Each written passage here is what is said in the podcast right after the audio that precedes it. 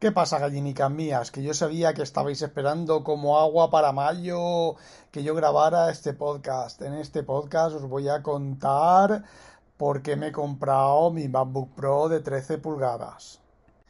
Y si posiblemente el sonido suene extraño es porque estoy grabando con él. Estoy sentado en mi sillón de leer con el portátil encima y estoy grabando con él. El principal motivo por el cual me he comprado este ordenador es porque yo lo valgo y porque quiero y punto pelota. Pero también hay otros motivos un poco justificados, ¿vale? Aparte de todas mi, eh, mis, todas mis críticas y todos mis berreos y todas mis quejas sobre eh, macOS, la verdad es que a mí me gusta más, bastante más macOS que Windows para tenerlo en casa. Hay muchos motivos, por ejemplo, aunque el Finder sea una puta mierda pinchada en un puto palo de mierda, que lo es, por ejemplo, tiene cosas, junto con el Spotlight, tiene cosas muy interesantes, que es simplemente busca y encuentra. La mayoría de aplicaciones de escritorio están mucho más cuidadas, tienen una interfaz mucho más eh, simple, más ergonómica que las aplicaciones de Windows. Desde que Microsoft dejó de aplicarse a sí mismo las normas SACUA y las ignoró en todas las aplicaciones, pues la verdad es que la usabilidad de los programas en Windows, ojo, estoy hablando usabilidad de programas en Windows para users, para usuarios, no de uso profesional. Para uso profesional, desde mi punto de vista, Windows le da 100.000 patadas a macOS de nuevo, por lo menos desde mi punto de vista, mi apreciación de la usabilidad y la funcionalidad. También es cierto que llevo toda mi vida trabajando con, Windows y macOS siempre lo he usado en casa. Puede que sea también una deformación y penséis, muchos de vosotros penséis que eh, macOS es mejor para trabajar y peor para, eh, para estar en, en, casa, para el, el user y los que penséis como, como yo, o que es eh, súper mejor para todo o súper peor para todo. Cada uno, esto es como los culos, cada uno tiene uno y cada uno tiene su opinión. Luego está el rendimiento. Este MacBook Pro es de, de 13 pulgadas, ¿vale? Un i5 de 4 cores, ¿vale? Que, sinceramente, puesto al lado del BTO, pues funciona mucho más suelto ya de nuevo volvemos a que me importa bien poco los motivos por los cuales. Evidentemente este es un disco duro SSD de un gigabyte, terabyte, de estos ultra rápidos. Son los mismos discos duros que tiene, por ejemplo, el BTO, pero Windows no va tan suelto como va este equipo. Quizás porque este equipo salió a la calle con Catalina y lleva instalado Catalina por el motivo que sea. La sensación de usabilidad, la sensación de usabilidad, no, perdón, la sensación de rendimiento y el rendimiento que uno observa, excepto en el reinicio del equipo, es bastante llamativo y bastante importante. Luego trae, tiene una tarjeta integrada, una Iris Plus con creo que la memoria de vídeo compartida con el procesador principal y tenemos la misma situación.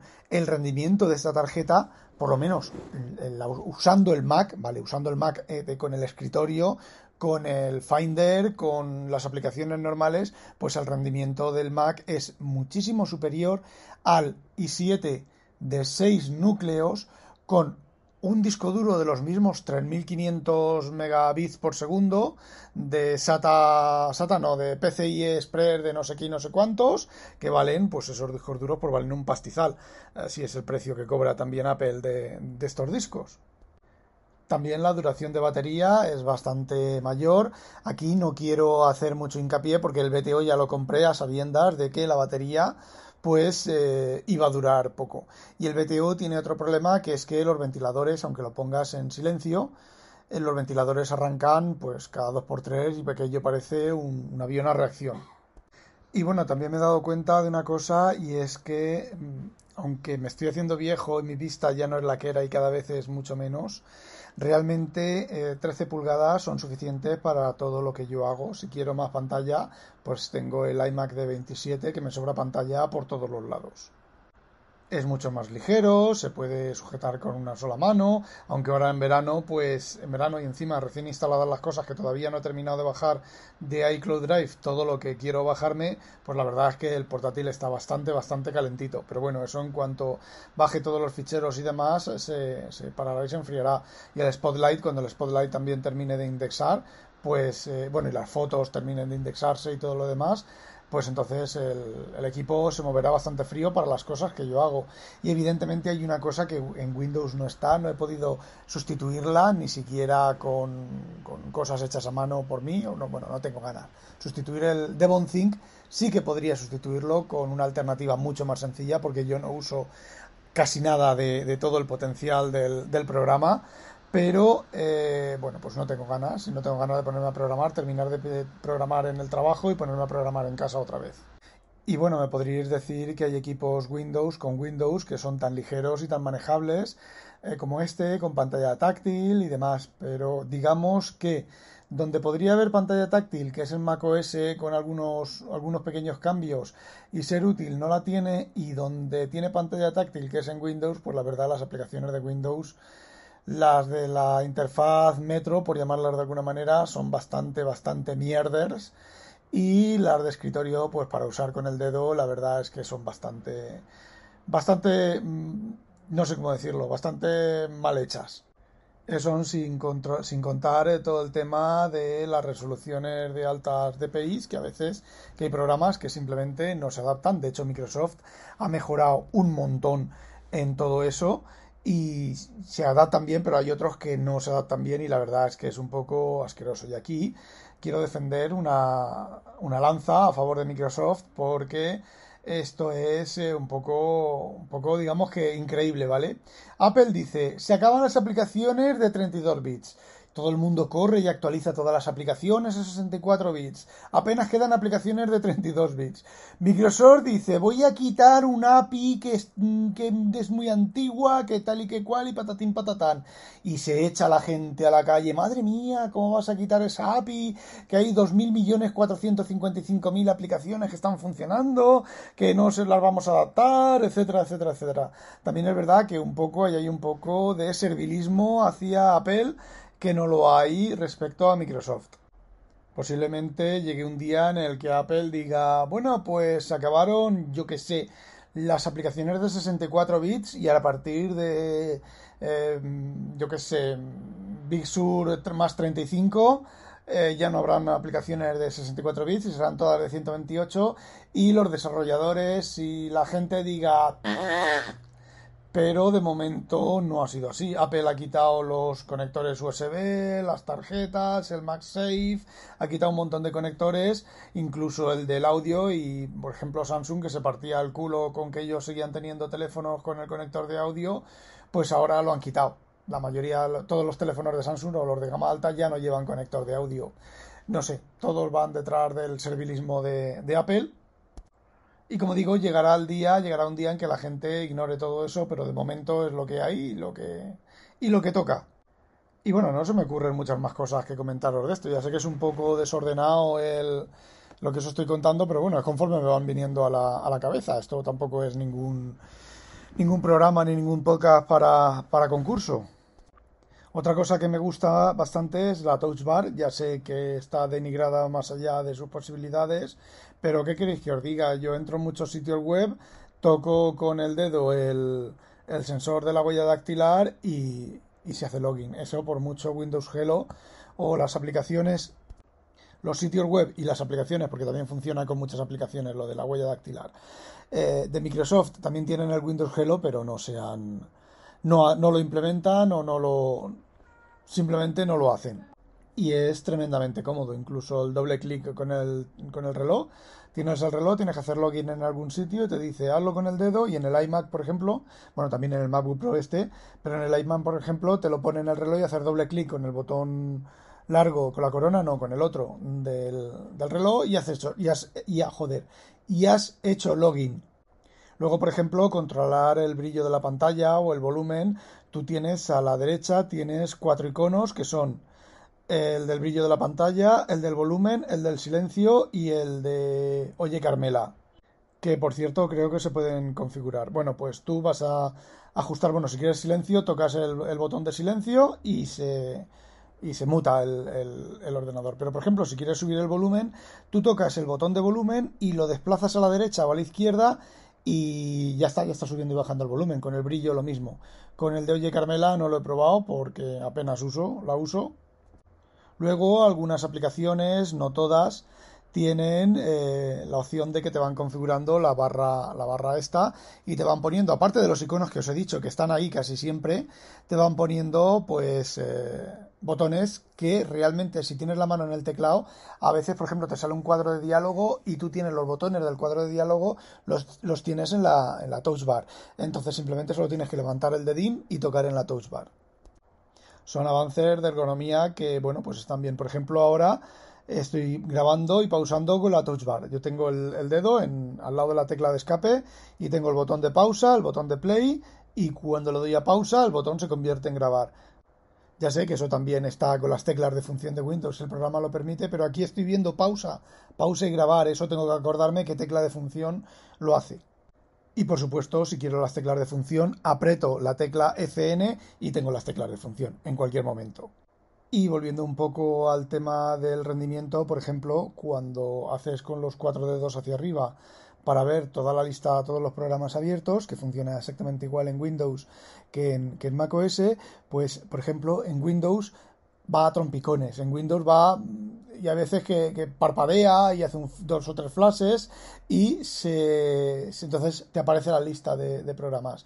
En macOS, incluso conforme vas moviendo tú los dedos, se va moviendo la pantalla y se va haciendo pequeña y van saliendo todos los programas que a veces incluso no tienes ni que llegar a terminar de hacerlo, sino si simplemente quieres saber qué programas tienes abiertos, mueves los dedos, los tres dedos o los cuatro dedos hacia arriba un poco, ves lo que hay, los mueves hacia abajo y va súper suave. No sé, y el trackpad, es mucho más grande, mucho más ergonómico, es casi medio, es casi como medio teclado. Y sí que recuerdo que cuando tenía el MacBook Pro de 15, pues muchas veces al teclear eh, pulsaba el trackpad y me cambiaba el cursor. Eso Apple lo tiene solucionado con que si estás escribiendo, estás clic, clic, clic, clic, clic, clic, pues el trackpad no funciona aunque, aunque lo toques. Cuando dejas de escribir, pasados unos milisegundos, pero entonces se activa el trackpad.